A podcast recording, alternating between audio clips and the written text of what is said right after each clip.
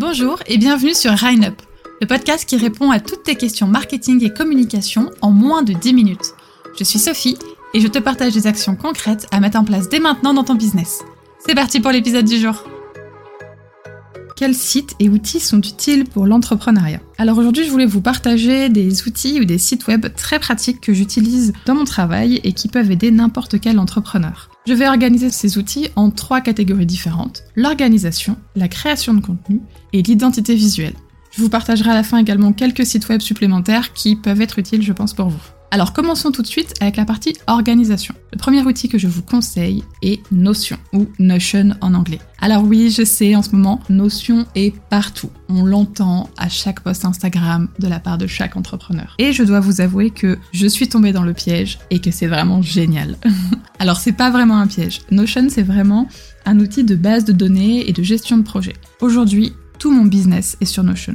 Je peux retrouver à la fois mes objectifs et, mes plans d'action pour l'année, toutes mes stratégies de communication, que ce soit mon planning éditorial, euh, c'est là où j'écris également mes podcasts, que je prépare mes posts, euh, j'ai ma to-do list également, j'ai mon CRM client, je stocke des factures, j'ai vraiment tout sur Notion. C'est un outil avec une partie gratuite et une partie payante, mais j'utilise personnellement la partie gratuite qui est largement suffisante lorsqu'on travaille toute seule. La partie payante est peut-être plus intéressante lorsqu'on travaille avec une grosse équipe. Notion est un outil pas facile à prendre en main au début. Ça demande un petit investissement de temps, histoire de maîtriser l'outil, de comprendre comment est-ce qu'il fonctionne, et je vous conseille réellement de faire une formation, ou en tout cas d'essayer de suivre un maximum de tutos sur YouTube ou que vous trouverez sur Internet, afin de le maîtriser parfaitement. Une fois cet outil maîtrisé, Notion peut vraiment transformer votre organisation. Je passe rapidement au second outil qui est pour la planification de contenu, euh, le site web Planoly. Personnellement, je recommande Planoly pour la programmation des posts Instagram. Le principe de Planoly,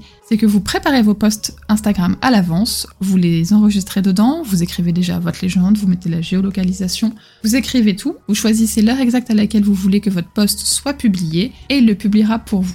Avoir un programmateur de contenu, c'est très pratique lorsqu'on n'a pas tout son temps à consacrer à ses réseaux. Moi personnellement, je sais que j'aime bien le faire encore manuellement, mais ça m'arrive d'oublier de poster, et c'est le risque. On en parlait déjà la dernière fois, ce qui est très important sur les réseaux, c'est la régularité, et donc on peut pas se permettre d'oublier de publier uniquement parce qu'on était en rendez-vous client ou qu'on était malade ou parce qu'on a été occupé. Alors vraiment, je vous conseille d'utiliser un programmateur de contenu.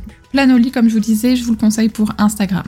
Si toutefois vous utilisez différents réseaux sociaux, par exemple vous avez Instagram ainsi que Facebook, LinkedIn, TikTok, vous conseille alors de passer sur des outils multiples comme Buffer ou Later, qui sont des outils qui vous permettent de programmer sur différents réseaux sociaux. Que ce soit Planoly, Buffer, Later, il existe des versions gratuites et des versions payantes. Pour le coup, je vous conseillerais les options payantes. Pourquoi? Parce que vous aurez beaucoup plus de liberté. En troisième outil d'organisation, je vous conseille QuickBooks. QuickBooks, c'est votre outil qui vous servira pour toutes vos factures. C'est un outil qui recensera tous vos clients, il les enregistrera, facilitera vos, factures et les créeront pour vous. Très pratique et grand gain de temps. On arrive maintenant à la partie création de contenu. Alors je vais vous conseiller le célèbre et unique Canva, forcément. Canva est un site web qui vous permet de créer des visuels, que ce soit pour vos réseaux sociaux ou pour tout en fait. vous pouvez faire des flyers, des, posts pour vos réseaux sociaux, des cartons d'invitation pour des mariages, des cartes de visite, des affiches, des posters. Vraiment, ça vous permet de créer des visuels au format que vous voulez. Personnellement, c'est sur cette plateforme que je réalise tous mes posts Instagram. Il existe également une version gratuite et une version payante, et une fois de plus, je vous conseillerais la version payante. Je crois qu'elle est de 11 ou 12 euros par mois, et elle vaut réellement le coup. J'ai pris la version payante il y a euh, quelques années maintenant, et je vous avoue que je ne pourrais pas revenir en arrière. Elle donne beaucoup plus de fonctionnalités, euh, beaucoup plus d'éléments, de, photos que vous pouvez utiliser. Vous pouvez également ajouter votre identité visuelle, ce qui vous permet de garder toujours la même identité sur les différentes visuels que vous allez créer. Et surtout, l'application se développe de plus en plus. Et l'application va devenir vraiment de plus en plus importante, alors je vous conseille de tester si ce n'est pas encore le cas. Pour ceux qui ont la version gratuite de Canva, vous avez dû remarquer sans doute que vous, ne pouvez pas détourer les images. Vous savez, on a tendance à se dire « Oh mon dieu, je ne peux pas détourer mon image parce que je n'ai pas les compétences sur Photoshop, etc. » Pas de panique, il existe un site web qui vous fait ça en quelques secondes uniquement. Ça s'appelle remove.bg. Vous inquiétez pas encore une fois, tous les liens seront en description, vous pourrez les retrouver. Sur remove.bg, vous importez votre visuel, et tout seul, il va supprimer l'arrière-plan. Il va détourer la forme que vous souhaitez. Très pratique et grand gain de temps. Alors évidemment, ça n'aura pas la perfection exacte que si vous l'aviez fait manuellement sur Photoshop. La différence, c'est que vous aurez mis 5 secondes au lieu de peut-être une heure. D'autres sites web pratiques pour la création de contenu, ce sont des banques d'images gratuites. Alors, j'ai un peu une relation d'amour-haine avec ces banques d'images. Pourquoi? Parce que je ne les conseille pas. Pourtant, elles sont pratiques. je m'explique. Dans votre communication, je ne conseille jamais d'utiliser beaucoup de photos de banques d'images.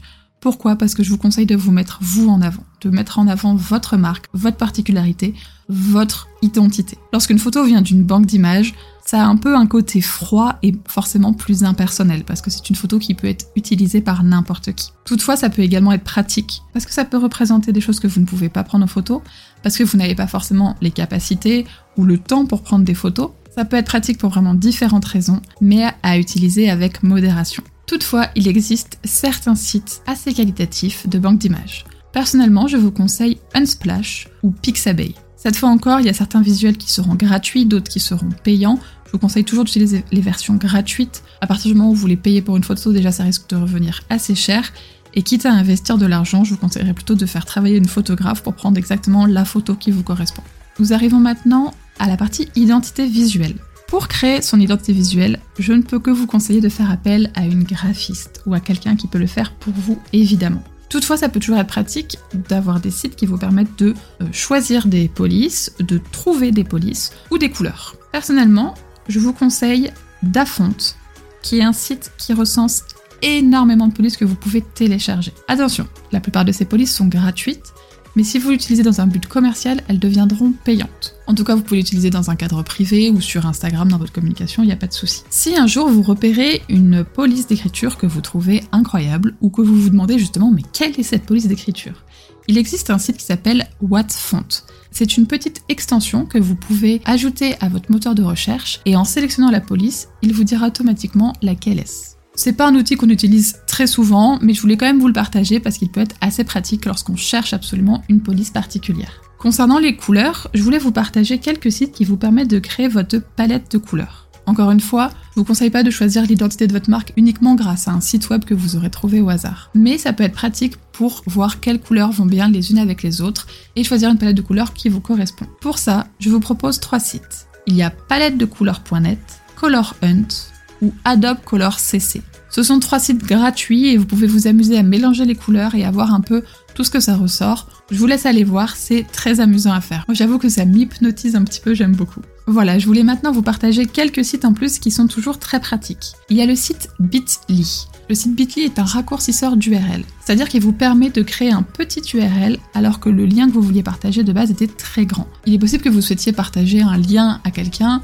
mais vous voyez qu'il fait euh, deux lignes et c'est juste euh, ni beau à voir ni très pratique. Le site Bitly vous permet de vous donner un autre lien à la place beaucoup plus petit qui vous ramènera au lien que vous souhaitiez. Ensuite, le deuxième site que je vous conseille, c'est le site Answer de Public. Answer de Public est un site qui vous permet de connaître toutes les recherches Google que les gens ont eues à propos d'un sujet. Par exemple, vous êtes graphiste et vous cherchez justement ce que les gens se posent comme question autour de l'identité visuelle. Vous allez sur le site Answer de Public et vous tapez identité visuelle. Et vous aurez ensuite une multitude de questions qui tournent autour de ce sujet-là. C'est très pratique parce que ça vous permet déjà de savoir ce que les gens peuvent se poser comme question à propos de ce sujet.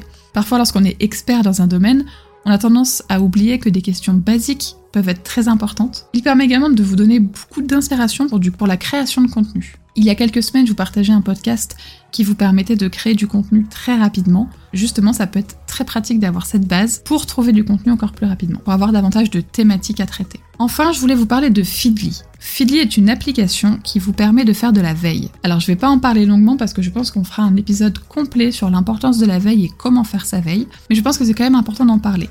La veille est le fait de chercher des informations dans son domaine et de surveiller les actualités, les nouveautés qui peuvent arriver. C'est toujours important de se tenir au courant des dernières choses qui se passent sur notre marché et dans notre secteur, et la veille est un bon outil pour ça. Donc Feedly, c'est une application où vous pourrez enregistrer différents liens de site web, différentes applications, et tous les jours il vous partagera les différentes actualités, les différentes nouveautés qui ont été, qui ont été partagées sur ces sites-là. Voilà, alors on termine ici avec les quelques outils que je voulais vous partager. C'était un épisode un peu particulier où je souhaitais vraiment euh, partager des outils pratiques et utiles que j'utilise régulièrement. N'hésitez pas à me proposer différents outils, je referai sans doute un épisode comme ceci euh, prochainement pour vous partager de nouveaux outils et sites web utiles dans l'entrepreneuriat. Merci beaucoup d'avoir écouté le podcast jusqu'au bout et n'hésite pas à le partager et laisser une note sur Apple Podcast et Spotify pour me donner un coup de pouce s'il t'a plu. Tu as une question à proposer pour le prochain épisode? Pose-la moi en commentaire ou via mes réseaux sociaux que tu trouveras dans la description. Qui sait, ce sera peut-être la question du prochain podcast. Je te dis à la semaine prochaine pour répondre à une nouvelle question MarketCom. Bye